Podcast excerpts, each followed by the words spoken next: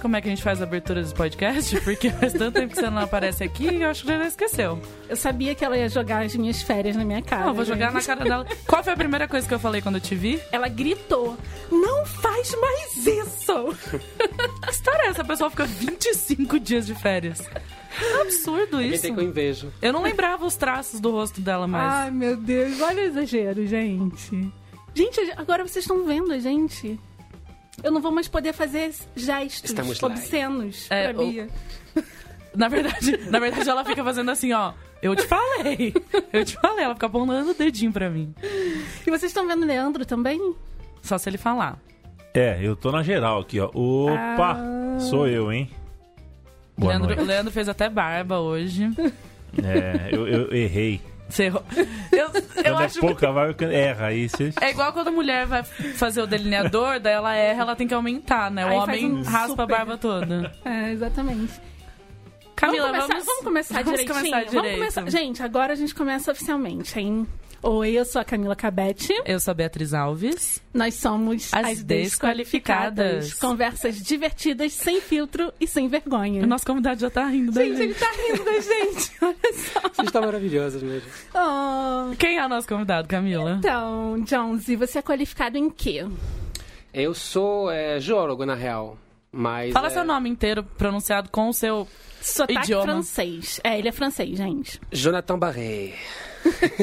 Nem tenho roupa pra falar isso. Acho muito chique.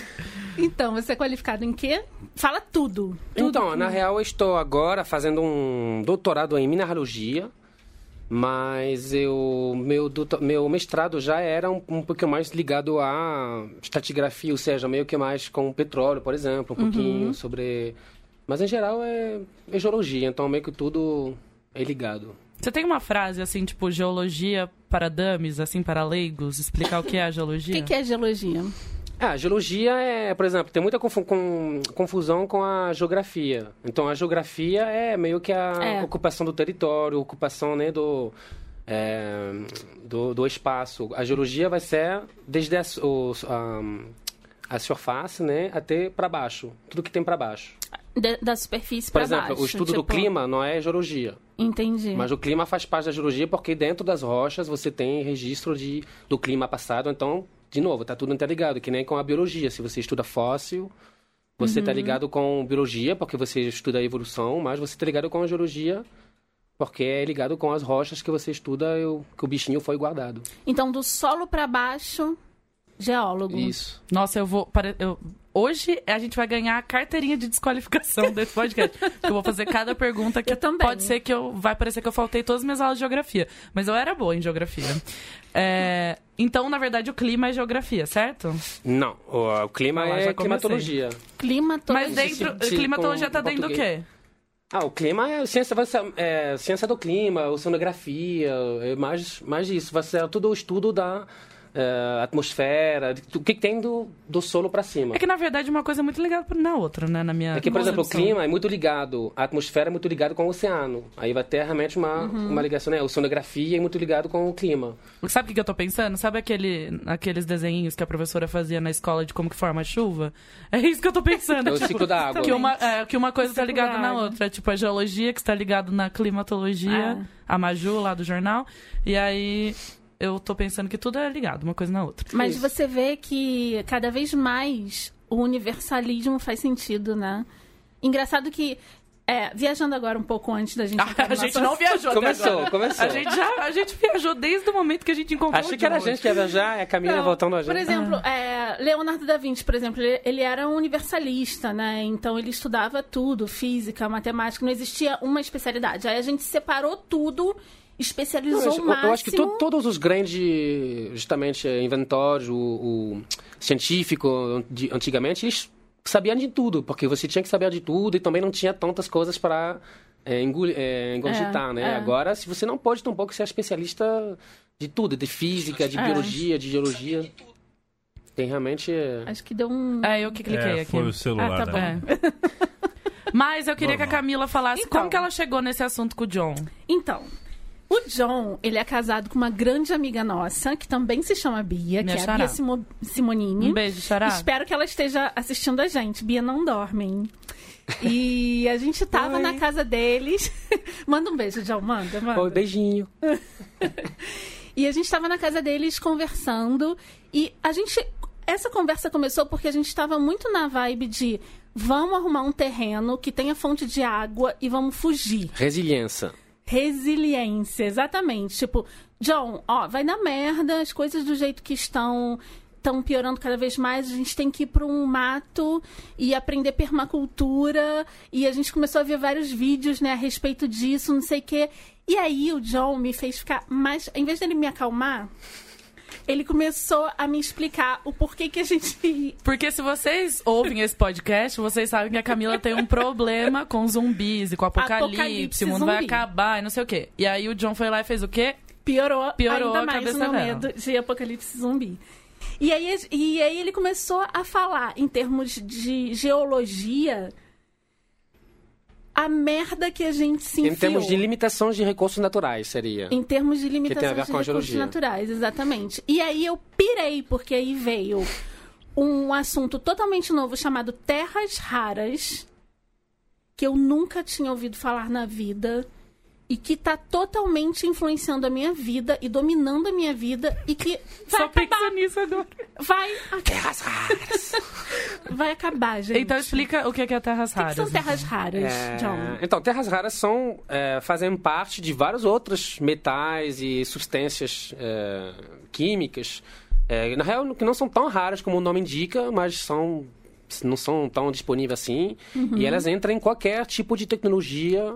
É, que seja de ponta, militar, você- o seu celular. é, Então, silício, por exemplo, é, É, um- uma LCD. terra rara. Não, silício é um, já é uma coisa muito mais comum.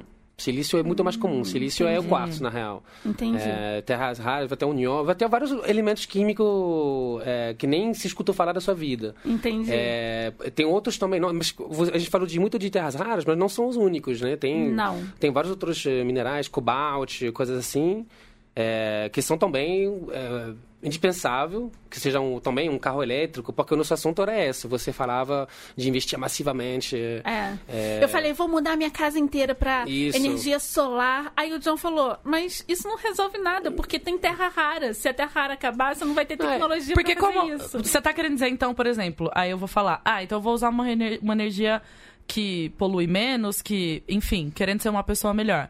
Só que a própria placa fotovoltaica, eu imagino que tenha substâncias nela que também Então, tem dois problemas. O, o primeiro problema, como a gente já falado, que não tinha nada a ver ainda com poluição, eh, com clima, etc., é mais a disponibilidade dessas terras raras. Que a gente já falado que eh, só é produzido, tipo, 95% é produzido na China, o resto do mundo não tem. E eh, o mundo inteiro é dependente, então, da China para produzir esse, essas terras raras. E a China faz, todo ano, faz desde 2010, ela diminuiu de 5% a 10% a quantidade que ela vende para o mundo, porque ela quer guardar para ela. Dito isso, já foi. Ela negociou de não exagerar demais contra um transfer de tecno- tecnologia. É, por isso que muitos países são bastante bravos, inclusive os Estados Unidos, com ela, porque Claro. ela, ela faz, né, com, com negociando com os terras raras, ela conseguiu começar justamente muito a entrar no todo esse ramo de, de energia verde, de carros elétricos, que ela começou a, a- dominar muito mais a produção inteira que só produzir o, o minério, sabe? Entendi. E depois, com o fotovoltaico, por exemplo, além desse problema do terra, terras raras, o tipo de ele, eh, metais que são dificilmente... eh, que são que são raros, né? Tem o problema também que o custo de, de fabricar o seu fotovoltaico, o seu carro elétrico, o seu- sua trotinete maravilhosa, ele não tem um custo gigantesco de carbono, que já nem vale a pena, do jeito que ele é Vou fazer uma feito associação agora. bem bizarra, mas é o que eu tô imaginando na minha cabeça sobre o que ele tá falando. Eu tava conversando com a minha amiga, que é a nossa ouvinte Valéria, equatoriana, e ela Oi, falou Valéria. assim: Cara, eu pensei numa coisa. Quando eu tive meu primeiro filho, me falaram assim: você tem que usar fralda de pano, porque se você usar fralda de. É plástico aquilo? É. que é, polu- é, não degrada no meio ambiente, blá blá blá, aquelas coisas.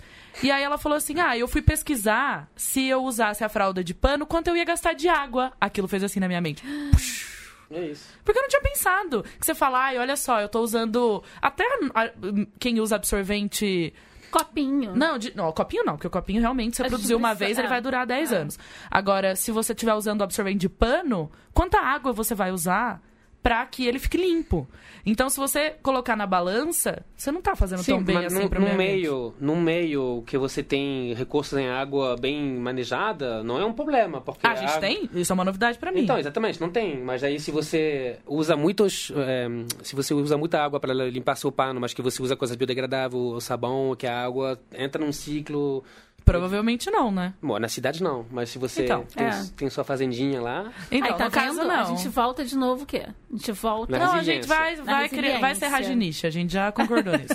Mas a questão é que ela tá certa. Então, na verdade, o que ela achou que ia mudar muito o meio ambiente Na por ela cidade ter... não faz muita... muita... Ela mora numa cidade Ah. e nos Estados Unidos, ou seja, provavelmente Ah. não faz diferença nenhuma. É. E é uma coisa que eu nunca tinha pensado. Então, de certa forma, é porque a minha família tem é, placas fotovoltaicas, porque o meu irmão, um beijo, meu irmão, trabalha com isso.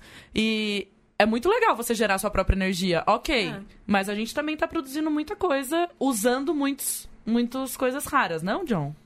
É, que sentido? Usando muitas coisas raras. Terras raras? É, Sim. por exemplo, as, as próprias placas que estão lá em casa.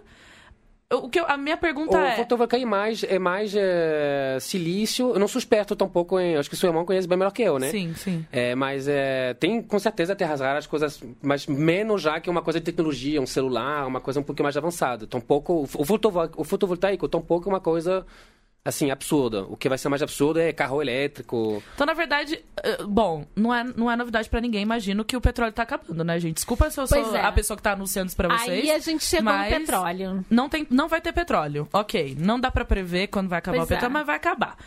O que, eu, o que eu entendo, a gente tava falando, né? Como que a gente entende o impacto do petróleo na nossa vida? E você tava falando, tudo, né, John? Tudo.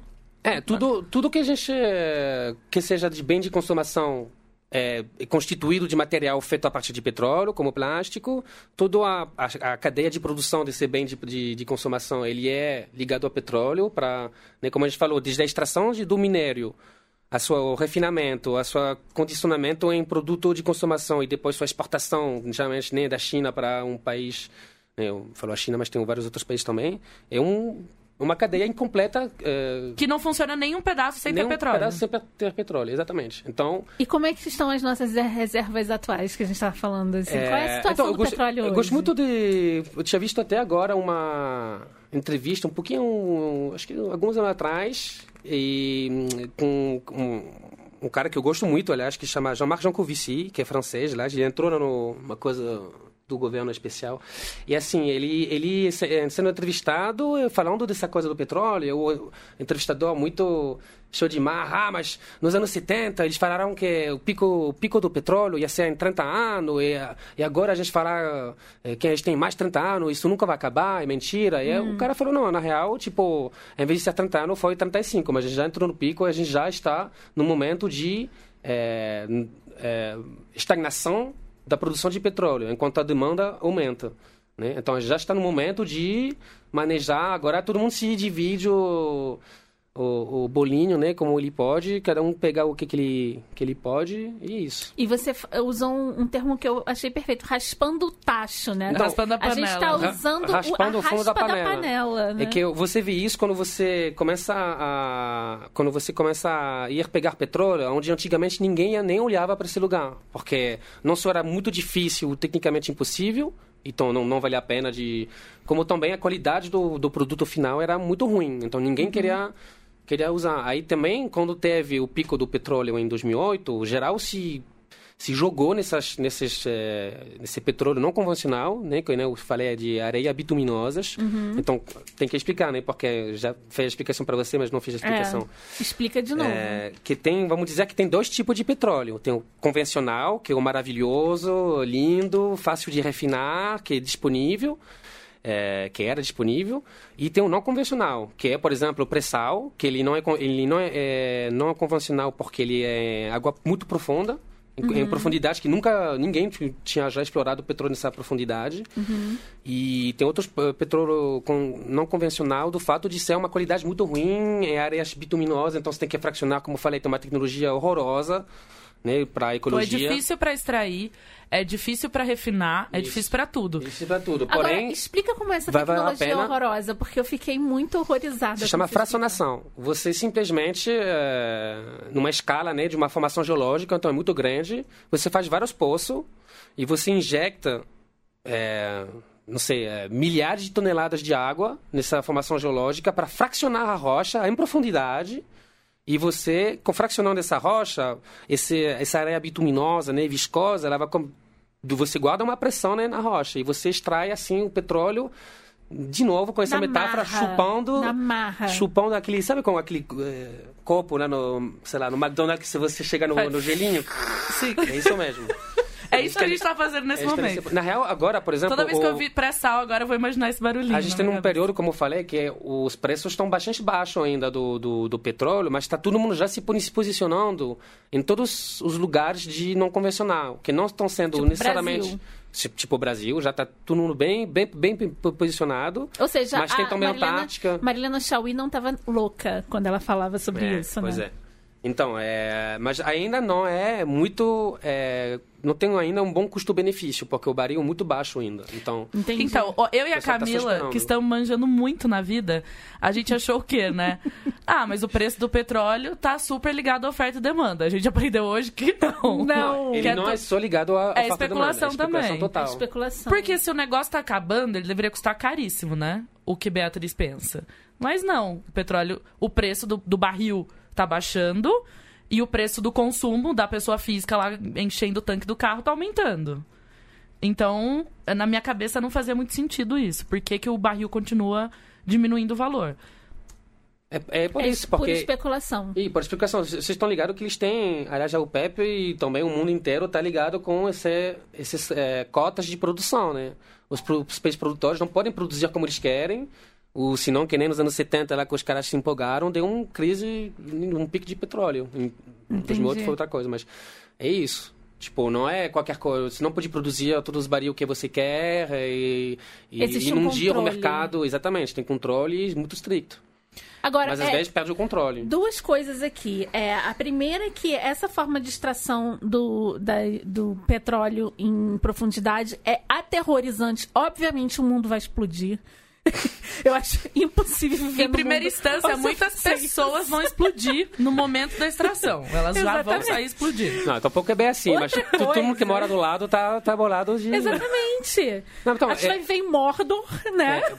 Para falar, só para dar justamente um, um bom exemplo, tá inter- os países que têm um mínimo de lei Ambiental. ambiental, Ambiental. interdita totalmente essa... Não deixa não deixa isso acontecer. Só Como tem os na Estados França, Unidos, né? na França, na, na tem hipocrisia também, porque na, tem vários países da Europa que não está permitido fazer essas extrações. Mas eles extraem nos outros lugares, Não, a gente, a gente importa de outros países, inclusive a Polônia, acho que foi um bem um escândalo, porque, bom, a gente não quer, mas a gente, a gente aceita que os do lado poluem o lugar deles, enfim. Entendi. É a hipocrisia de sempre. Hipocrisia de sempre. E outra coisa é que a gente chegou numa. Eu pensei, gente, isso é muito incrível e eu descobri que existe uma ciência. Ou seja, eu deveria ter estudado isso em vez de, de história. Na verdade, Que se chama colapsologia. na verdade, eu acho que essa palavra não existe em português, Não mas existe. existe. em francês. Como é em francês? Colapsologia. Ai, gente, muito chique.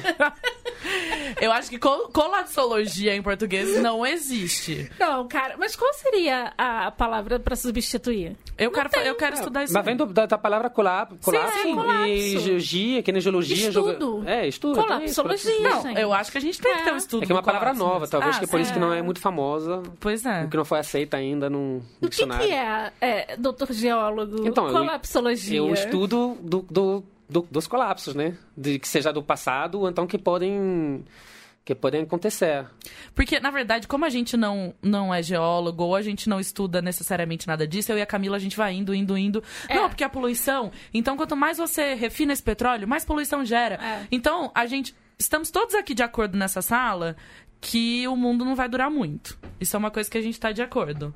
É, e aí, a gente tava aqui, né? Quanto tempo você acha que o mundo vai durar? e do que, que você acha que o mundo vai que colapsar? A gente vai estar vivo. Então, eu também acho que eu vou estar viva. Eu vou ver esse fim do mundo. Eu, eu, eu tenho que fazer uma. denu- uma, Uma como é que denúncia. é? Não é denúncia. é um meia-culpa. Eu não tive filho até agora porque eu penso nessa, nessa merda. Ah, eu, t- eu sei que eu, eu quero eu penso, aproveitar. a vi- gente, imagina diem, fugir gente. de um tsunami com uma criança. Gente, eu já sabe? escutei Tipo- depoimento de pessoas que sobreviveram a um tsunami lá na Tsunami não tem nada a ver com colapso, hein? É, É. mas É, mas o Mas mundo... tem que correr. Mas o mundo tá colapsando. É igual. na hora que você vê um, você corre. Mas o, o- o planeta não tá colapsando junto? Não, não. Não? O que- o que- quem está colapsando é o seguinte, o- sim, o- os ecossistemas, tudo tem não já acha que- 60% Você não acha de... que um pré-sal desse não pode causar um tsunami? Não, Camila, só um terremoto. calma. Um terremoto, calma, calma, sim, calma, calma. Camila. Mas a questão é, o meio ambiente pode colapsar o Mas mundo, então, é o seguinte, é, é, a tristeza de ver todas essas espécies de sumir, acho que tem uma coisa como... Depende do- do- dos continentes, mas tem uma taxa de... é, acho que 60% dos vertebrados já que sumiram. Já tem vários estudos mostrando, por exemplo, vi um há pouco tempo na França, que 80% das, dos pássaros sumiram na França. Não tem mais eh, nas campanhas de tal, tá, porque não tem mais insecto, porque tem muito pesticídio. Tá morrendo também as abelhas, é famoso, etc. Enfim, a disparição de todos esses animais também é, é triste para nós, porque a gente acha eles lindos, a gente não quer que eles somem, mas a Terra já teve várias extensões em massa. Ou seja, a Terra em si como ecossistema não, não me preocupa. Eu me preocupo com a raça humana que não vai aguentar o choque, né? Que, que pode sumir, que nem várias outras espécies sumiram, Sim. apesar de ser inteligente. É, porque assim, ok, a gente tá falando bem do petróleo mesmo. Uhum. Na hora que o petróleo acabar, a gente vai morrer. Não tem outra solução. Não, Tipo, por que já morrer? Ah, não vai? Não, a gente vai- vai A ficar... gente só não no- vai poder voar de avião. A é gente, não, então, é o seguinte, se- você vai ter a dificuldade de se mover, porque é o seguinte, a gente não dá conta que fazer Rio-São Paulo, no pior caso, em 5 ou 6 horas de carro, de busão, é, uma coisa incrível, é uma coisa muito louca. Nem vou falar da ponte aérea que dura 50 minutos. Mas é uma coisa que a gente, só a gente, nesses últimos décadas, aproveitamos desse luxo incrível que nunca na humanidade foi aproveitado de poder viajar de um ponto para outro em, no time, que é uma coisa totalmente incrível. E então, é, é só a gente conseguir voltar uma mentalidade se. Bom, na real conseguiu. A gente vai ter uma imposição em algum momento de, de mobilidade. E aliás, o que está acontecendo.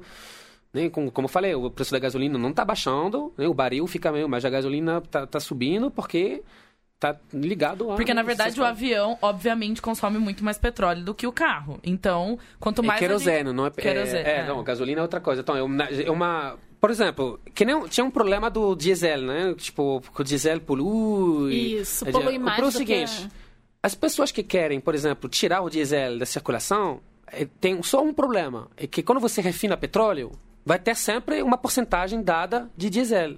O que você faz com esse diesel se você não vende ele, Entendi. entendeu? Com os, ca- que você não tem uma- essa indústria de carro diesel, sabe? E, Ah, então você ia Entendi. jogar no lixo, na verdade. não, mas não, não tem lixo, você não tem lixo de diesel, você não vai jogar É. no oceano, sabe? Então, tipo, você tem um problema Tem que o cara- consumir. Ah, então isso não é problema? e para- Eu gostei de saber que o diesel não é problema. Não, é um problema. Mas então, o. o, o, É um pro- problema pro- que veio de outro problema. Isso, é um, um problema que não tem solução assim tão simples. Porque Hum. se você quer, ah, para não poluir mais, não vamos mais usar diesel, porém, cada vez que você vai usar. é, que você vai refinar petróleo, você vai tirar um diesel de qualquer jeito. Então você vai ter que fazer uma coisa. Você não vai estoquear toneladas e toneladas de diesel sem fazer nada com ele. Então, bem Tá, poluente. então vamos ser mais práticos. Como que nós podemos usar menos petróleo? Ah, isso você tem que. Tem, tem várias. Isso não é muito complicado de saber, todo mundo sabe, na real. Só que ninguém quer, ninguém quer fazer. Não Ninguém fala quer mim, pagar o preço. Então, você já falou várias coisas. Primeiro, essa coisa de o avião, tomar o avião sempre é uma coisa ridiculamente poluente. É, comer carne é muito poluente. Se você fosse comer carne uma vez por semana ou duas vezes por semana, você já ia ajudar muito. Não é que Em vez de comer todos os dias. é, você já ia ajudar bastante. É, o, então, o que a gente falou, o, o, o avião, que é muito, muito, muito poluente, o comer carne, é, tentar isso, tudo que se faz é, de, de se mover na cidade, etc., e tentar sempre privilegiar um, um meio, mas assim, são as coisas que a gente sempre fala, né, desde muito tempo. Mas ninguém Uhum. faz. Que ninguém faz, o que também tá difícil, às vezes não é possível, né? Por exemplo, tem uns lugares que tu não faz tudo de carro, né? É, Não tem. tipo também porque o transporte Miami. público. E de novo, isso é- quando a gente fala de transição ecológica, você tem que entender que tem vários lugares que não estão não, estão nem aí com, com, com possibilidade de modificar Não. essas coisas. E, e qual é o meio de transporte que mais polui? Eu- é, ele acabou de falar isso pra gente, nossa cabeça explodiu assim, puf. É, e o transporte marítimo. transporte de bens Olha marítimo. só, gente. Aí, o que que eu pensei? É, é porque a minha cabeça funciona diferente da sua, que funciona diferente da sua. Aí eu fiquei pensando, gente, vocês têm noção quando vocês vão num Xing Ling? Pensa no box do Xing Ling. É porque eu, eu estudei comércio exterior e, e trabalhei com isso. Cada peça tem uma nomenclatura de para você poder importar uma coisa, livro é uma categoria, certo? E agora se você for importar um chaveiro de unicórnio com cabelo colorido, não tem como você digitar lá qual que é a nomenclatura pra isso pra você poder importar esse produto. E eu sempre achei essa coisa uma pira muito louca, porque você tem que fazer a categorização correta do produto. Pra vir no container. E aí toda vez eu pensava nisso. Imagina um container que vem da China, o tanto de categorização de produto difícil que você tem que fazer. Porque tem lacinho de cabelo, tem capa de celular, mil coisas. E aí, quando você falou isso do marítimo, eu fiquei pensando, quantos navios vêm da China por dia? Porque tá muito mais barato. Porque vocês ficam comprando. Olha aqui, vocês ficam comprando esse AliExpress aí. trazendo milhões de coisas do- da China. Ou seja, você tá poluindo em todos os níveis possíveis e ainda o marítimo trazendo pro Brasil. E aí, todas aquelas coisas inúteis que as pessoas compram. Que vão pro lixo. que vão pro lixo. Então, na verdade, você não tá só comprando um plástico. Uh-uh. Porque todo mundo gosta tanto de falar das tartarugas, né? Tipo, do plástico que vai matar a tartaruga. Não, cara, é tipo a cadeia inteira. É, é muita coisa que você tá utilizando o petróleo, que você tá utilizando o recurso, sem necessidade. É. Quantos. Até Leme, que tem 100 mil habitantes, tem um Xing Ling gigantesco de coisas inúteis. E eu vou te falar, eu tava no Japão agora de férias e o japonês tem muito preconceito, né, com coisas chinesas, com produtos chineses. Só que eles estão tomando, cara, os mercados. É, mas onde que eles fabricam tudo no Japão? Não, né? Eles importam da China. Não, eles estão tomando, a China tá tomando. Então, hoje, você encontrar um produto made in Japan é super difícil hoje, dentro do Japão. É. Olha só. Aí todo. Eu sempre falo, né? Ai, traz lembrancinha de viagem. Eu falo, gente, mas vai É ser tudo made, in China, a lembrancinha É, de viagem, exatamente, entendeu? Exatamente. E quanto é que um. o Ô, Tamagotchi não consegui comprar. É, o com Tamagotchi. licença? Claro. Vontade. Vocês não estão acostumados a fazer live? Não, a gente não tá. Então a gente precisa fazer um giro aqui. Um abraço para Marcos Quaresma. Ai, Tá mandando um abraço. Eduardo Cruz pede pra gente mandar um oi pro Rafa Moreira. Está mandado? Ora. Oi, Rafa Ora Moreira. essa, não é verdade? João Vitor Cadete Medeiros manda um abraço para a comunidade de Bimasaki. Olha! Gente, se o Le- não tá o Leandro aqui, a gente não sabe nem o que fazer É. com essa live, gente. E a Bruna Oliveira manda um coraçãozinho vermelho. Ai, que a é um- Bruna é muito amor. A Bruna, a Bruna é muito amor. Ela Beijo segue a gente Bruna. no Instagram, é a Bruna in Wonderland. Ela é Bruna, maravilhosa. Bru ponto in, in Wonderland, eu acho. Gente, a Bruna é puro amor. Bruna, obrigada, viu? A gente vai aprender a fazer essas Obrigada, coisas, Lelê. gente. É nóis. E, e voltando agora do navio, o, o John falou pra gente quanto um super cargueiro, né? Cargueiro que chama o É, porta-container, né? Um É. porta-container, ele consome quanto mesmo, John? Ele consome a mesma quantidade que 20 milhões, ou 22 milhões de carro.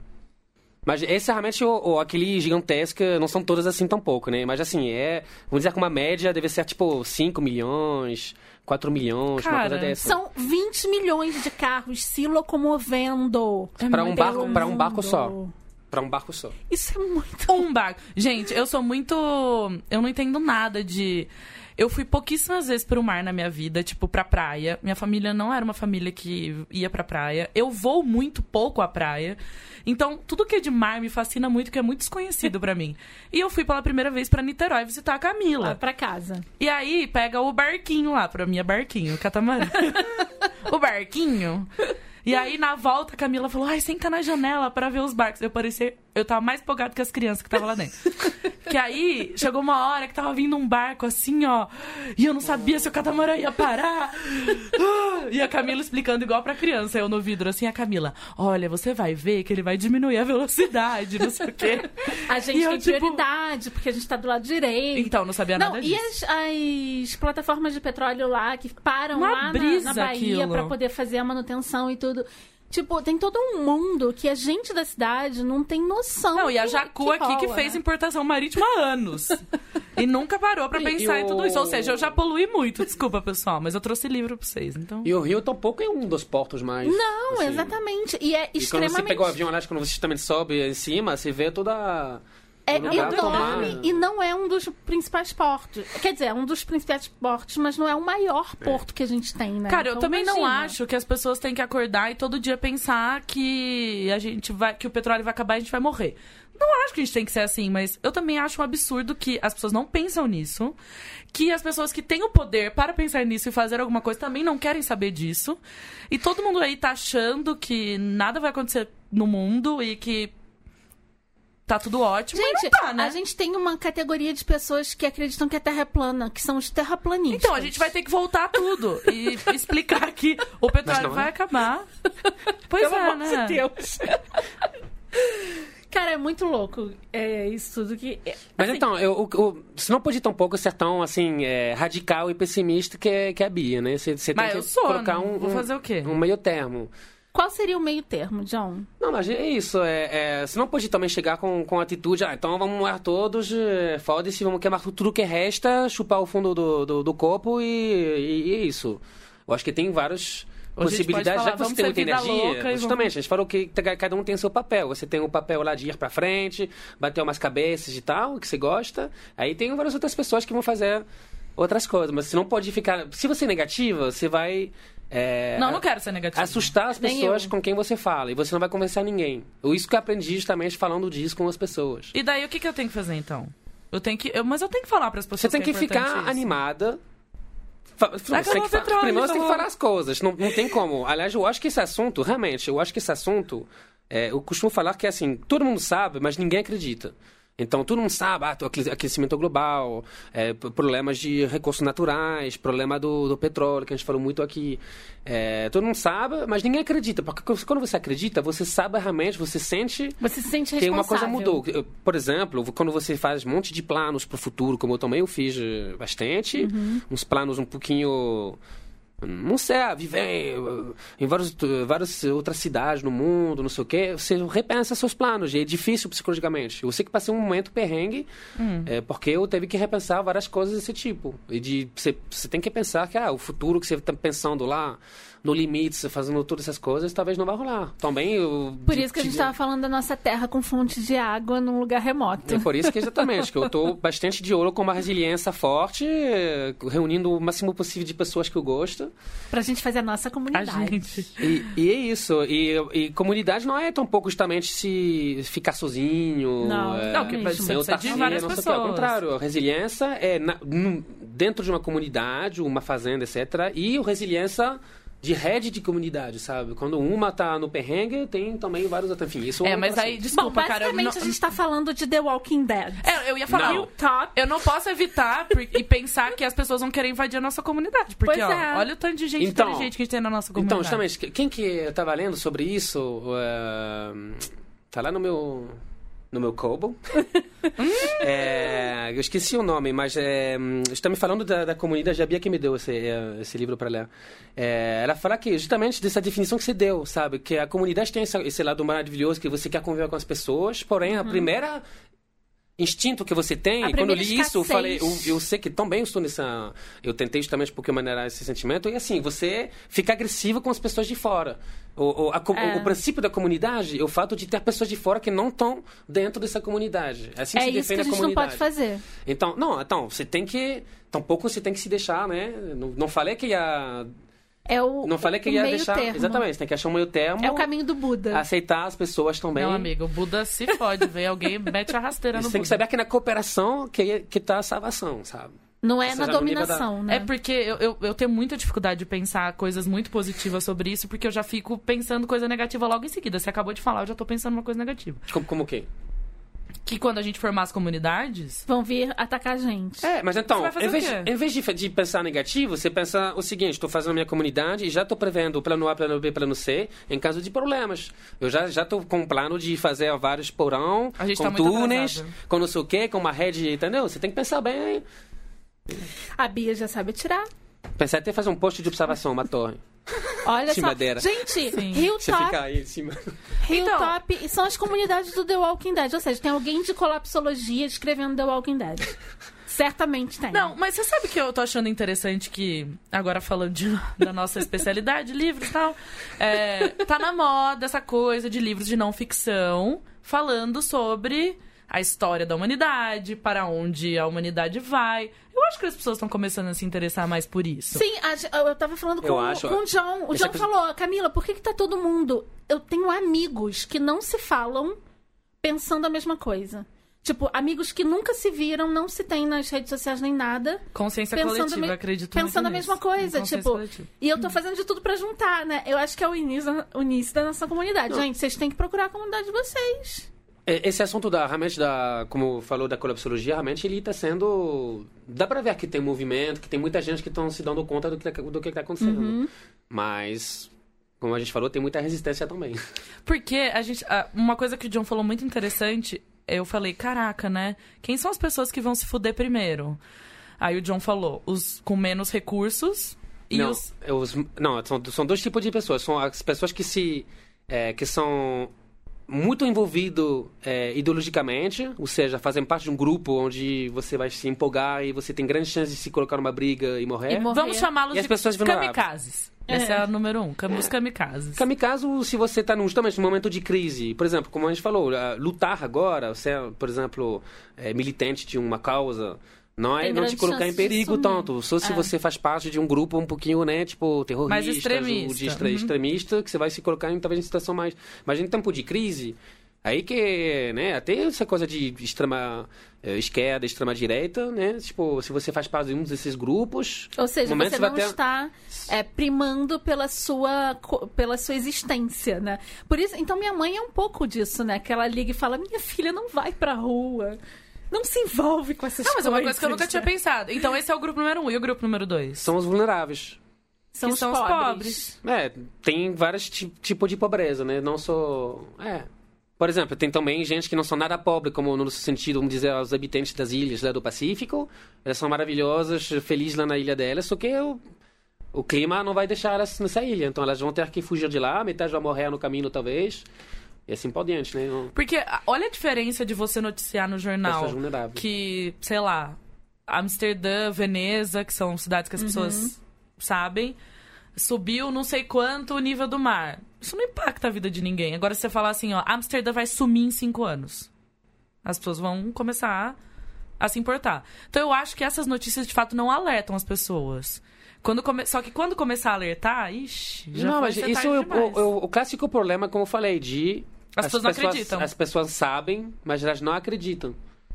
Que você bizarro, sabe que né? você sabe que fumar cigarro pode te dar uma doença. Mas um você não câncer, acredita né? que você Mas vai você não acredita que você vai ter. Mas aí você pode ter um pai ou uma mãe que morreu de câncer, mesmo assim você não acredita. Você pode é, continuar É fumando. a magia do.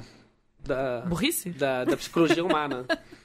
é, a magia da burrice pode ser também. Então, na verdade, não tem muito o que a gente fazer, né? A psicologia humana vai matar a gente, porque... Não, mas você também, de Não, novo, e pra- aqui que eu falei com você, para de ser negativa. Entendeu? A gente tá aqui pra ser construtivo. Tá bom, desculpa. Gente, só- Você tem que ter um. uma- a gente tem muita intimidade, entendeu? Só pra explicar pra vocês. Então tá, eu, eu, eu tô tentando melhorar, gente. Mas eu acho, eu acho que cada um pode fazer sua parte. Isso é uma coisa que eu falo Sim. sempre. Sim. E é aquele bem tipo de coisa que a pessoa fala: Ai, tá bom, você acha que se eu não andar de carro vai fazer diferença? Sim, demônio, vai. Vai. E óbvio que vai. Se todo mundo Vai. pensar que, por exemplo, hoje, o que, que eu fiz hoje? Eu peguei um Uber pra andar 10 quarteirões. Eu precisava ter pego um Uber. Tudo bem que eu tava cheia de livros, mas eu podia ter ido a Uma pé. bike. E aí, e agora? O John, por exemplo, vai de bike pra universidade todo dia. Exatamente. Então, o- coisas que eu posso fazer. Andar mais de bicicleta. Isso é uma coisa que eu posso fazer. Ou de patinete. Mas patinete é motorizada. amiga. E Ah, é? também f- no estilo, né? Hã? Patinete. Tô imaginando. Não, Não, te vejo no patinete. não amiga. eu gosto mais de bicicleta. Fica de bicicleta. É, o John já me disse que esteticamente eu num patinete não vai ser bom. É, que mais? Vai, John, o que, que eu posso fazer mais? Comer menos carne. Ah, isso. É, vou- eu vou comer menos carne. gente? Eu vou comer carne. Tô fazendo uma. uma- ó, eu falei as coisas que eu quero fazer em 2019, né? É, eu vou comer carne. Eu vou por duas vezes por semana no começo. Pelo menos menos carne dia. vermelha, por exemplo. Come talvez mais franguinho. Peixe. Peixe. Peixe também. Hum. Tá, então ok, isso é uma outra coisa que a gente pode fazer. É, eu não vou me comprometer a viajar menos esse ano que vem, não. Mas no outro, quem sabe? Não, mas o problema é viagem de novo, né? Viagem é, é um luxo, assim, incrível que, Mas meu trabalho. que a gente também. gosta. A gente Seu gosta, mas também é meu É. trabalho. É isso. Mas então, todas as pessoas que usam diariamente o carro, o trabalho deles também. Elas estão indo pro trabalho. Elas não vão, tipo, a fazer 30 quilômetros de, de bike, assim, de boa. E não tem nada para substituir esses. Mas eu sei uma coisa que a coisas. economia poderia fazer, que é deixar as pessoas trabalharem mais de casa. É, exatamente. Isso é uma coisa que eu, que eu não consigo compreender. Quer Sim, dizer, eu mas não, consigo... tu, não, tu não tem um trabalho como o seu que dá pra trabalhar Não, de mas casa, tem- né? você é, concorda que tem uma a grande maioria- porcentagem Não, de tem- trabalhos que a maioria ser... poderia. Grande porcentagem não sei, porque eu acho que tem ainda muita gente que trabalha como em Serviços, ok. fábrica, Não. em serviços, em, tipo, exatamente. Mas toda a parte. Eu não sei qual é a porcentagem de atendimentos que existem dentro dos diversos setores, mas esses atendimentos, por exemplo, podem ser realizados em casa. Ou pelo menos. Isso é uma coisa muito comum em vários países, inclusive até a América Latina está fazendo mais isso, de você não ir ao escritório todos os dias. Sim. Eu acho que você pode ir ao escritório três vezes por semana, por exemplo. Você não precisa ir os cinco dias. Dois dias você pode trabalhar da sua casa. Mas podia desenvolver muito mais esse lado de eh, conferência, de, né, de vídeo. coisa Cara, assim. porque funciona muito bem. Eu trabalho desde Eu 2012, também. assim. Eu Isso. também. Camila também e, e funciona super bem. Ah. Ou seja, aquele pequeno gesto que você faz conta, Não conta, cara. né? Conta. No final, na equação final ali, ó, vai contar. E vai dar expertise também pra gente. Eu acho que a gente tem que estudar mais sobre o assunto. Então, exatamente. Eu acho que o fato de estudar mais o assunto, de realmente se perguntar as coisas, faz que as pessoas vão ter uma reação muito mais lúcida e, e humana, quase, dá pra falar, no momento que eu- as coisas vão se apertar muito, que vai acontecer, como a gente falou, mas...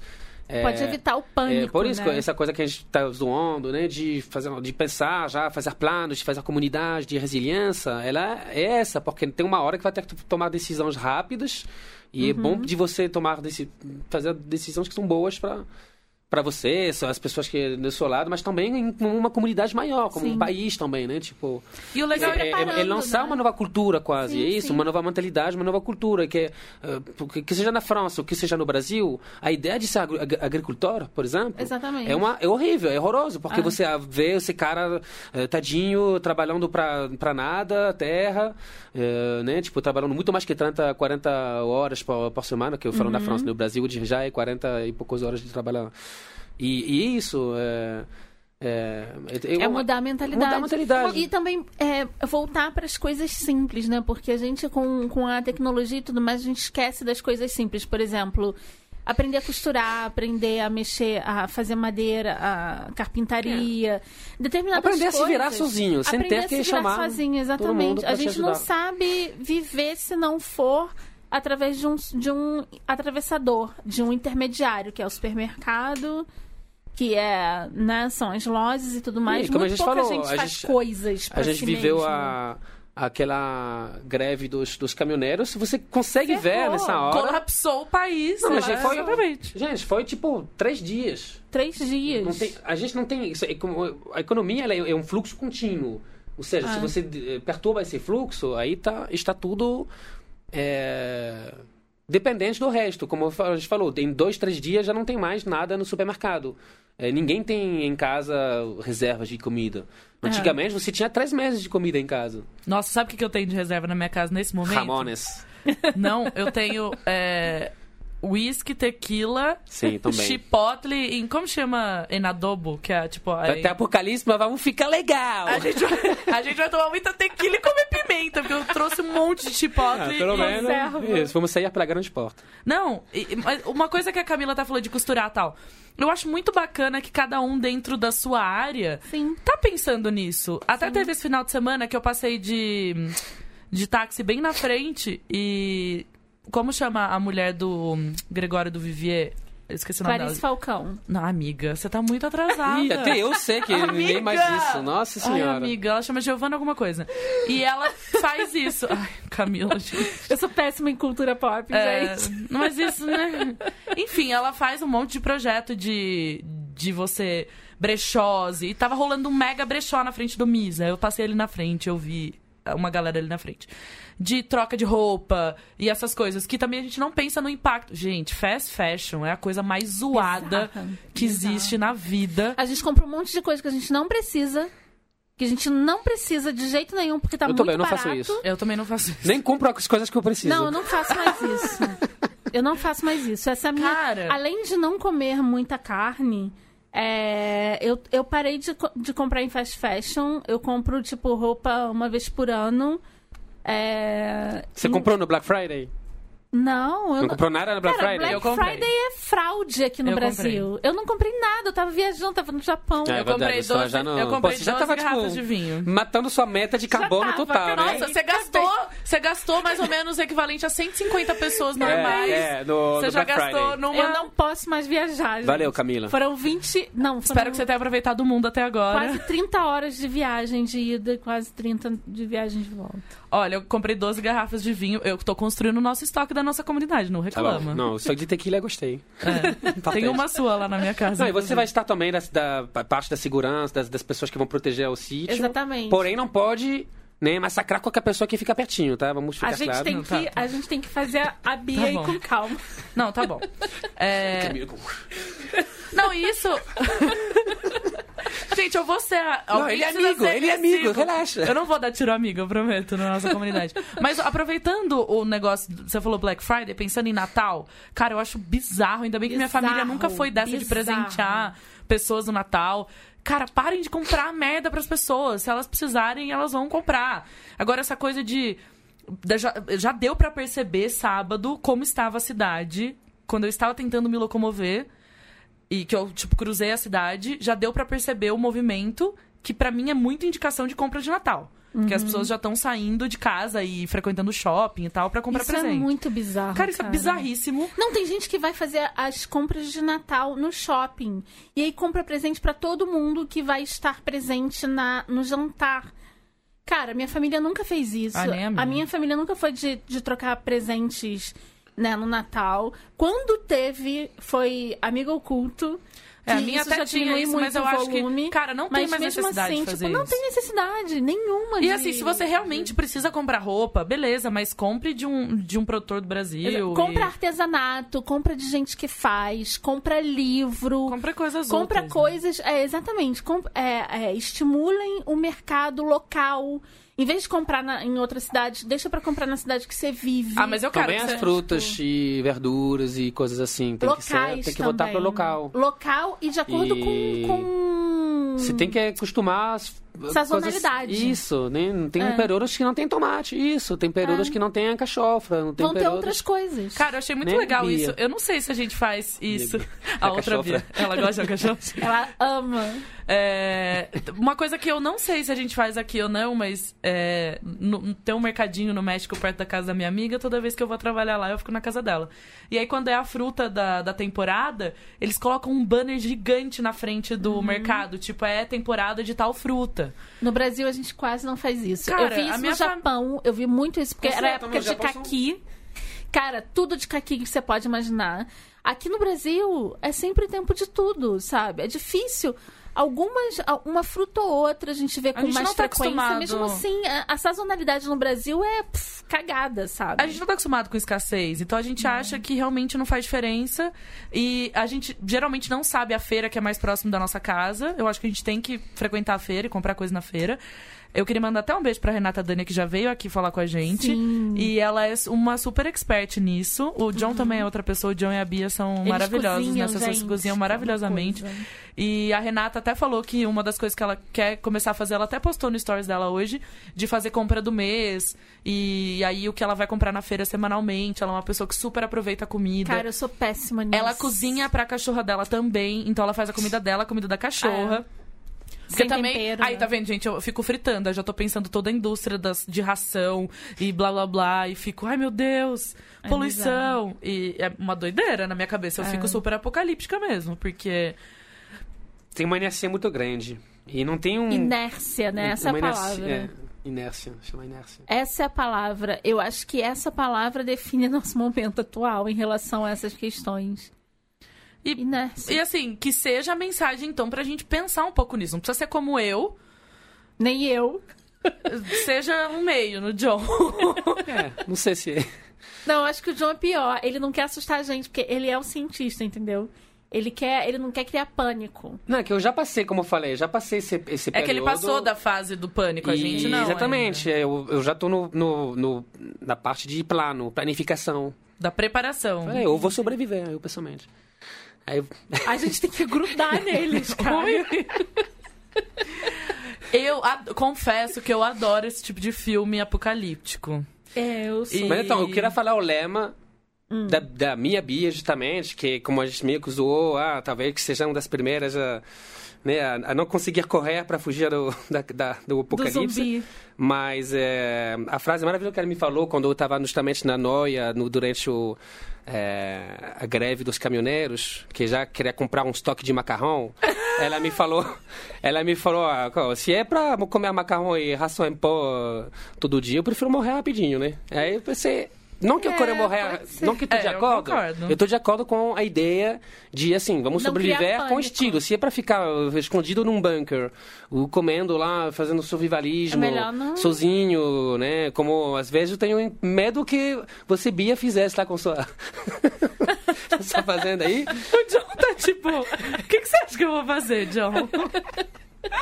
É, é, não, eu que quero ficar, você do meu lado, né? Tipo, É, não Vocês é. precisam de mim, pessoal. É, porque a Precisamos Bia vai ser um muito. Mas olha só, eu acabei de ler, inclusive, o livro A Caixa de Pássaros. Vocês já leram? Não, eu tenho esse livro. Porque eu quero sou ler. idiota, eu achei que ia estrear na Netflix 26 de novembro. É 26 de dezembro. E aí eu fiquei, ai, madrugadas, querendo terminar antes do filme estrear. E é 26 de dezembro. Mas enfim, terminei. É, Caixa de Pássaros, e o filme vai ser com a Sandra Bullock. E ela tava até na, na Comic Con esses dias atrás aí. Divulgando o filme. É, divulgando o filme. Eu até vi nos stories de sei lá quem, é, dela falando como foi legal gravar esse filme. A história do filme é que, tudo bem, é apocalíptico de outra forma. Eu, eu adoro falar os É uma monstrão. distopia, né? Eles não sabem o que, que é, mas eles. As pessoas começam a se comportar de maneira muito bizarra quando elas.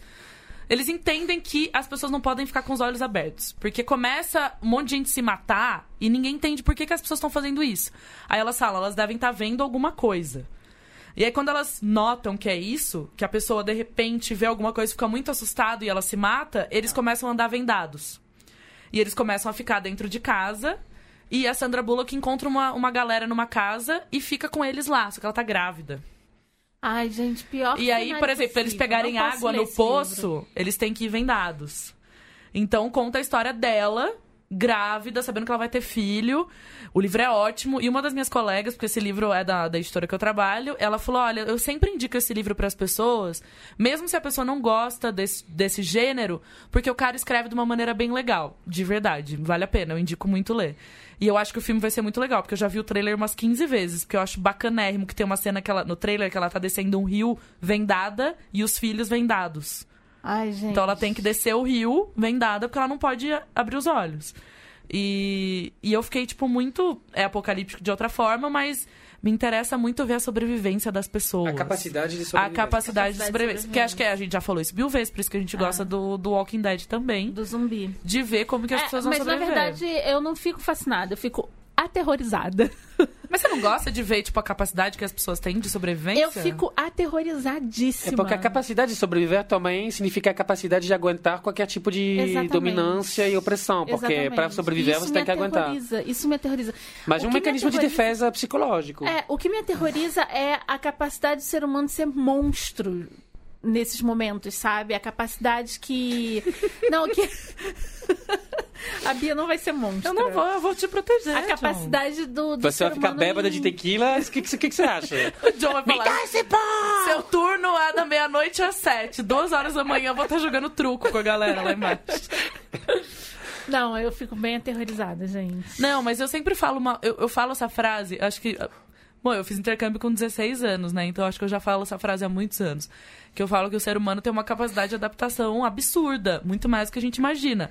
Ai, gente, quem tá falando white people's problems aqui das minhas adaptações É, da vida que são é. facílimas? Mas eu fui morar em outro país sem falar o idioma. E nunca tinha voado de avião, nada, nunca tinha ficado sozinha na vida. Pô, cheguei lá e me virei, sabe? Tipo, Sim, a gente se o ser humano se adapta. adapta. Fui lá passar três semanas na Índia, lá no orfanato, dormindo no chão, fazendo xixi de cócoras. E eu achei que eu não ia sobreviver dois dias, mas de repente você tá, nossa, que lugar limpo, e tá passando um rato na sua frente. É. Que você começa a se adaptar. Então eu acho que muita coisa que a gente acha que a gente não é capaz de fazer, A gente é capaz. a gente é capaz de A gente é fazer. capaz. Então a gente não queria ser um- fazer um episódio muito apocalíptico, mas é impossível não fazer, porque. É, gente. A gente. A minha volta das férias é meio apocalíptica, né? A gente queria fazer uma coisa pra cima, não sei o quê, mas Não. eu acho que o momento pede um pouco de. é, reflexão, digamos assim, né? Porque. Não vamos ser é, pessimistas, tipo. o- a, a natureza é incrível, a gente consegue se readaptar e tudo mais, mas, cara, vamos. Vamos ser mais conscientes no nosso consumo. Eu acho que se a gente fizer isso, já vai dar uma diferença enorme, né? É que ao invés de, de, de tomar isso como ah, a gente tem que regredir, a gente tem que, que voltar para trás, que diminuir o nosso luxo, o nosso conforto, você tem que tomar isso como um, desa um, Um desafio, né? Exatamente. Não só como um desafio, é sempre legal de, de, né, de relevar um, um desses e também como, na real, você vai ter uma vida boa também, Sim, tipo, com sim. outro, um outro tipo de... de um outro tipo de, como se chama, de estilo de vida, né? Sim. Tipo, com menos Quer coisas. ver uma notícia boa? Hum. Eu fiquei sabendo que nos países é, da- orientais, né, Japão, China e tudo mais, as indústrias automobilísticas estão sofrendo. Porque o jovem não quer dirigir. É, então agora. com- É, eu já vi isso também. E que- a indústria automobilística agora está tendo que rebolar para fazer uma nova E o- estratégia. E uma- e imaginário que foi embora, porque nos anos Exatamente. 70, 80 era a liberdade. É, eu, eu, eu Agora a eu- maioria dos meus amigos não dirigem assim diariamente, não, não pensam em ter carro, tem carro assim só para determinadas Até um questões. carro é um, um buraco fi- É um financeiro. buraco financeiro. É, exatamente. nós não temos carro, nenhum de Não. nós É. três aqui. Não. Ó, a gente tá já ajudando bastante. Uhul! Pois é. E aí, Lele, tem mais uma rodada? Opa, opa. Ou as pessoas já foram dormir? Ou tá- já tá todo mundo dormindo. Não, eu, e a gente tá aqui, Hello? ó. eu vou, inclusive, gastar o meu latim aqui, ó. Saludos de Tegucigalpa, Honduras. Honduras? Ai, Alex! Ah.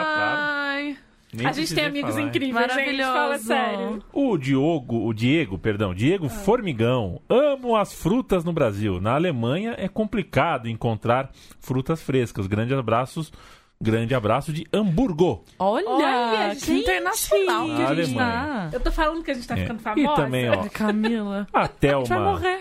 a Thelma Osouve, Felipe Brandão, Cíntia Matar, Marcelo Peleja, nossos Karina de amores. Pino. Gente, maravilhoso. Eu quero mandar um beijo pra todas essas pessoas Gente, maravilhosas. vocês, hum, Tô com saudade de todo mundo. Tem que rever todo mundo essa semana. hein? Gente, pensa que o mundo vai acabar, a gente precisa fazer muito happy hour. Sim. Mas a gente vai de bicicleta É, happy hour. exatamente, exatamente. Bom, eu queria que o John desse indicações. Você deu algumas indicações de livros ou editores. Esse livro que o John indicou pra gente não tem em português. Pelo e nem menos em inglês. Beatriz não achou. E nem em inglês, exatamente. Qual era o livro mesmo? Então, é sobre. É, chama Pablo Servinha.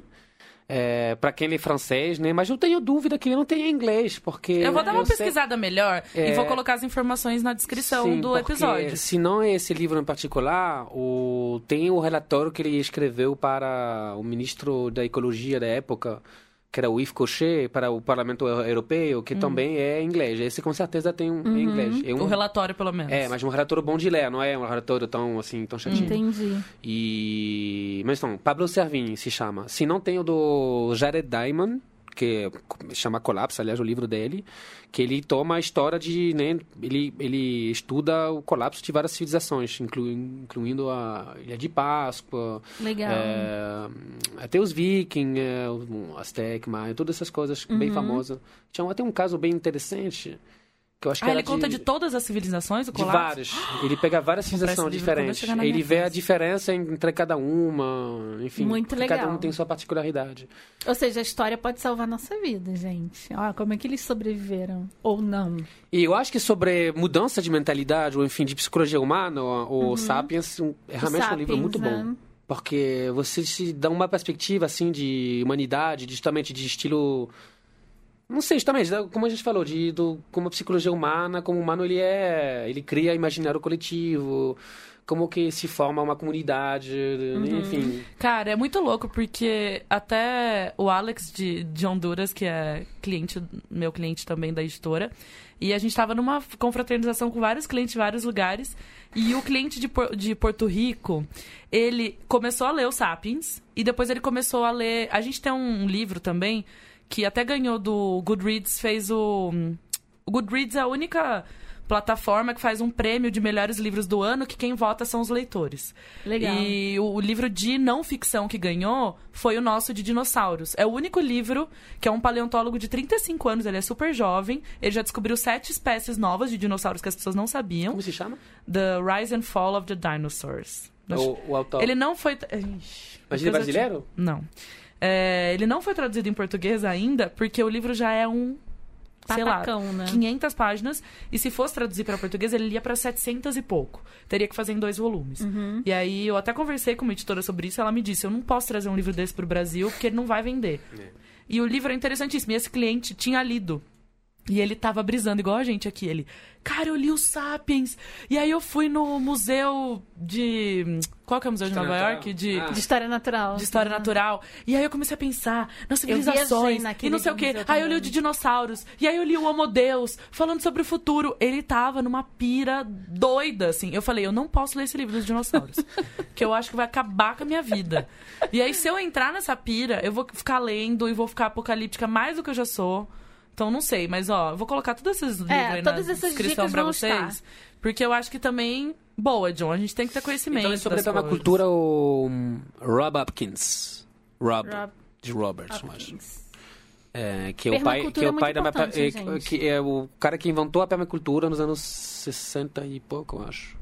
E aí, então, tem que- um último, um mais recente dele que é mais justamente atualizado, que é bem recente. Uhum. Porque tem vários antigos sobre a permacultura e tal. Mas o mais, recente, ele é bem atualizado. Tem uns documentários. Esse era um bom, bom substituto ao livro do francês Pablo Servigne que eu falei, porque não só o Pablo Servigne se inspira muito do Rob Hopkins, com certeza, ele cita bastante ele, e como ele tem também essa coisa do Servigne que eu gostei de trazer todos esses problemas e colocar eles juntos para você entender que não é um problema só, mas com vários problemas Sim, con- cria a conectados. dimensão Sim. toda, o big picture do Né? problema. Ele fala de várias coisas, não só Agora- do petróleo, do, da demografia, enfim. Sim, sobre permacultura, eu acho que dá um programa diferente. Dá um novo programa, né? Com alguém que, que estude ou que até vivencia permacultura, porque é uma solu- solução incrível de, de, de subsistência. Tem vários é, documentários no YouTube, a gente pirou nuns, né? Que eu até mandei pra vocês, que é um cara que faz permacultura até aqui no Brasil. É, Eu tenho amigos que fazem permacultura. Olha só como é que a gente é, é diverso, né? A gente pode fazer um programa só sobre permacultura. Bom, eu tô falando muito da permacultura, isso já significa que eu tô repetindo a mesma palavra, já significa que já tá tarde, a gente tem que ir embora. Tá, então Antes de ir, faz a sua indicação. eu vou Camila. fazer minha indicação. Gente, meia-noite e onze. Coitado do Leandro. É, a minha indicação é o que eu acabei de escutar um episódio do Mamilos, que é um dos meus é, podcasts preferidos. Eu tô muito atrasada porque eu tava viajando e mil coisas e acabei não escutando, então eu tô escutando é, episódios atrasados. E eu escutei o número 166, que é essa tal de felicidade, gente. Muito bom episódio. Cara, eu nem vou falar muito pra não dar muito, muito spoiler, mas eles falam sobre a, o sentido de felicidade, como felicidade é relativo, né? E como é, a gente pode não estar percebendo que a gente tá feliz. Isso é bizarro. É, Que então, acho que é o indico caso de todo mundo, de todo verdade. mundo. Então, número 166 do podcast do Mamilos, eu super indico. Adoro as meninas também e é minha indicação. Porque a outra indicação, quem vai dar é a Bia. Ai, da série? É. O que, que eu fiz, né? Porque nunca mais a senhora faça isso de sair de férias 25 dias.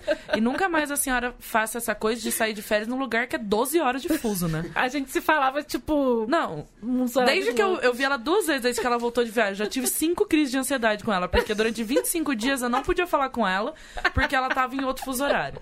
E eu, te, eu tinha, eu olhava no meu celular, que horas é em Tóquio? Eu ficava lá, não podia, não podia ter crise no celular. E aí eu, eu vi, eu falei, "Cam- eu sei que ela tá entrando no avião, eu falei, Camila, você tem que baixar os episódios dessa série pra você ver no avião, já que você vai ficar 70 horas no avião. Tem uma E eu série. baixei, gente. Ainda bem que deu pra Cara, baixar.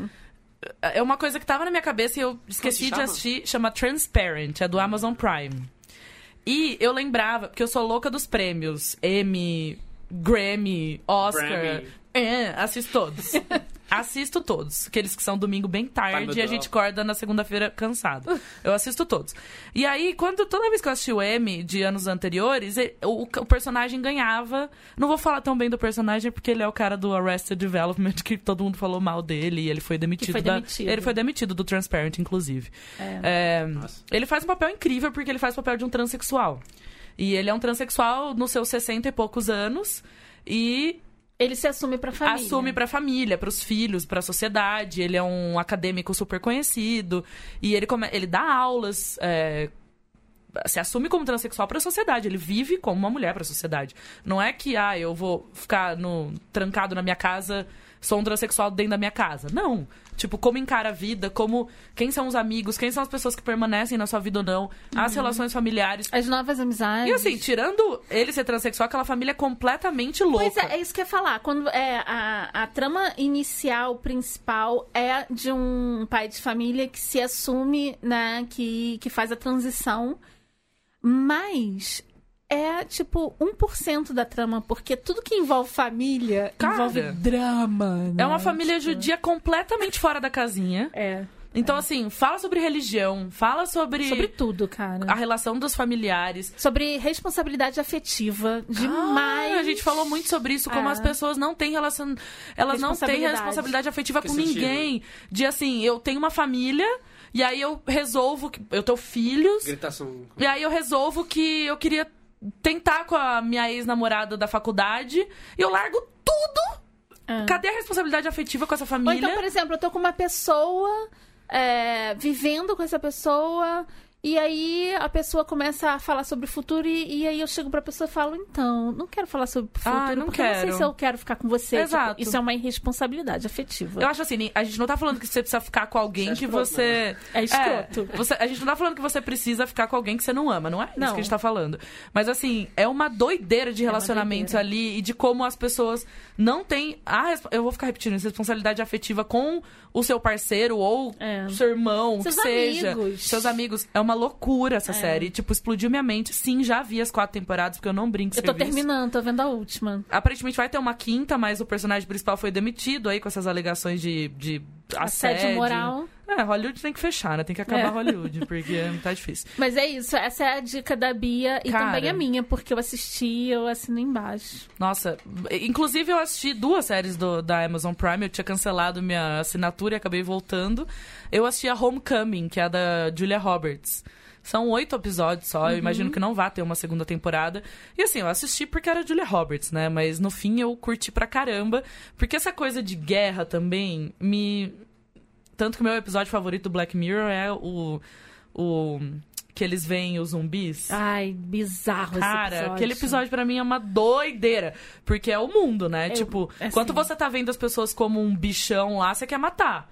É, Você desumaniza as pessoas pra poder fazer É, guerra. é. E uma coisa até que a gente comentou, né? A gente não queria entrar na, na, na trama de política internacional ou qualquer coisa do É. tipo mesmo. E a gente não queria falar sobre isso. Mas, né, gente, quais são os lugares que existem guerras hoje e que os Estados Unidos está envolvido? São os lugares que tem petróleo. Venezuela. A gente tá vivendo uma crise Arábia Saudita. geopolítica. Então, isso já em si dá muitas horas de conversa dessa crise geopolítica no mundo aí, porque os Estados Unidos não tá atacando esses países porque quis assim, entendeu? E só pegar a África em geral, que é a África que tem realmente muitos recursos naturais, não só petróleo, mas também é, nuclear, é, urânio, né, pro, pro nuclear, que tem cobalto, que tem várias coisas também. Cada vez que você vê, né, é famoso, um lugar que tem um recurso natural, de repente Explode surgem facções. É. de rebelde, não sei o quê, surge um ditador que é pago e como, enfim... É, É. O, é o- é o clássico que você falou, só que é mais ligado à África, que não é só É. país de, de petróleo. Não, inclusive eu, É. eu tava procurando minhas partituras de piano, que agora eu voltei a tocar piano, e eu encontrei a minha monografia da faculdade, que, que falava sobre os diamantes em Serra Leoa. Hum. E na época que eu fiz meu, minha monografia, existiam cinco livros sobre o assunto no mundo. Eu pesquisei muito, eu já trabalhava com livro, então eu realmente. Bom, de idiomas que eu sei ler, né? E, e eu li todos os livros e, tipo, explodiu minha mente. E aí rolou o filme lá do Leonardo DiCaprio, que inclusive é um filme que eu acho muito bom. É, também É muito acho. bom. E, muito bom. e eu fiquei estudando todos os conflitos e utilizei as teorias de relações internacionais para explicar esses conflitos e por que, que o país estava daquela maneira. Uhum. E eu lembro que eu fiquei dúvida. numa doideira com, com esse assunto. Eu, eu vivi aquilo. Eu achei pessoas de Serra Leoa para conversar. Tipo, eu tenho amigos de Serra Leoa desde essa época. E é também, olha, eu já era interessada nisso em 2008, pessoal. E eu já pensava nessa coisa de, cara, ser um paizinho na África que tem diamante. Olha a merda que virou isso. Então, quando vocês adoram falar aí que. Não, espero que nenhum dos nossos ouvintes fale isso. Mas que, ai, Venezuela e tal. Cara, pensem no petróleo da Venezuela, tá bom? Só isso. Beijo, tchau. Só isso. Pensem que tem um recurso bem importante lá. E, e não e é aqui esse. também, tá? É, e aqui também. Não é esse raspo de Exatamente. tacho aí, não, né? Pensa, pensa- também. pensa que no Brasil tem bastante petróleo também. Exatamente. É. Bom, não quero E pensa que tem nada, uma mas- empresinha aí que chama Petrobras, que tem vários escândalos envolvidos aí, mas tentem não acreditar em tudo que vocês recebem no WhatsApp. Tentem ter um pouquinho mais de É, interpretação eu acho que a gente aí. nem precisa falar isso pros nossos ouvintes, É, nossos né? ouvintes a gente não. precisa falar isso pra quem não ouve a gente. É, fica, fica difícil. Convencer os convencidos. É, Convencer- exatamente. Convencer os Tá- convencidos é tá muito convencendo os difícil. convencidos. E convencê-los que eles estão errados é muito mais É. difícil. Bom, gente, obrigada, John. Foi um prazer, foi muito legal. Agora, peraí. Muita energia, muita animação aqui. Uma última pergunta. Energia, ó, Tô esperando minha tequila ainda aí, cadê? A tequila Uma- vai ser depois. Uma última pergunta que não quer calar. O que, que você levaria pro apocalipse zumbi? Você tem apenas poucos segundos antes de pegar uma mochila e ir embora pra ser nômade. O você nossa levaria? comunidade. Não Três vale coisas. animais nem pessoas porque já estão com você. Semente, Ah. minhas- meus pacotinhos de semente, porque né, eu, Ah. com isso que eu vou sobreviver no começo. Tá vendo? E. É isso aí que a gente tá um, falando, Um pedaço de, sei pessoal. lá, uma faca, alguma coisa, né? Mínimo. A terceira coisa, sementes, a faca. Não, mas, ah, tem três coisas. É. Então, semente, faca. Eu vou levar mel. É... Não, então, ela falou Não, que animal Jamel é. Já, senão ia Não falar vai. da Jamel é né? o gato dele. Ia falar minha mulher, né? Não, mas ela ia tem ficar- outras três coisas. É que o Jamel, o Jamelão é o gato deles, que eu sou completamente apaixonada. É, semente, faca, não sei. Ah, um. um- A sua bombinha de asma. Ah, pode ser. é. O problema é que a bombinha não vai durar muito tempo, né? Pois é. Melhor Esse você é um levar mais problema semente. A gente tem que descobrir uma coisa natural pra, pra nossa asma. Então, é, eu queria saber, aliás, né? Isso. Pensei, pensei depois. Vamos pensar Porque nisso. já tava pensando que não vai ter mais matolina, né? Ó, gente. Bombinha. bombinha- Gente, isso é sério, hein? Vocês Bombinha vão... sério pra mim. Ó, não acha que você vai recuperar Ah, aí. eu, eu parei de fumar, gente. Eu não tenho É. mais esse problema, ó. Respiro aqui, ó. Uma maravilha. Obrigada, John. John Foi uma honra, foi muito legal. Obrigada, John. Queremos você de volta. Com prazer. Obrigada, Lê, por ficar Muito com a gente obrigada. até meia-noite e 21. Valeu. E um beijo pra todo mundo que viu a gente. Sim. E que vai ouvir por podcast, vocês sabem onde encontrar a gente. Todos os agregadores de podcast, no Spotify. Pode mandar e-mail pra gente. No próximo episódio a gente vai mandar um alô pra todo mundo que mandou e-mail pra gente. A gente tá muito feliz. Eu até respondi alguns há uns dias atrás, de pessoas muito legais e pessoas no Twitter Tô também. muito feliz também com o contato que a gente tá tendo com as pessoas. E amanhã, amanhã dá pra fazer live também? Por que não? Ó lá. Aí, gente, amanhã vai ser 10 horas da noite. E eu queria mandar um último beijo. Depois amanhã a gente manda mais beijo. Tá bom. Mas eu queria mandar muito beijo, porque quando como a Camila me abandonou nesses dias, eu resolvi chorar pras pessoas no Twitter, porque eu acho que é o mais sensato a se fazer. Numa situação dessa, posto que eu ainda não faço terapia. Aí fui dar uma choradinha lá no Twitter e várias pessoas me acolheram nessa nessa hum, nessa ausência da Camila, queria mandar um beijo muito grande pro pessoal do Pistolando do podcast, porque Ah! hoje eu tava pistolíssima. A gente E aí eu fiquei um pistolando lá. aí, é. Um, um episódio junto com a galera, né? Super. Então, eu quero mandar um beijo pra toda essa podosfera do Twitter que me acolheu enquanto a Camila me abandonou. Tá, pessoal? Muito obrigada. Obrigado, Obrigada tchau. por cuidar- cuidarem da, da Bia. Beijo, tchau. Beijo. Agradecimento ao José Coevo.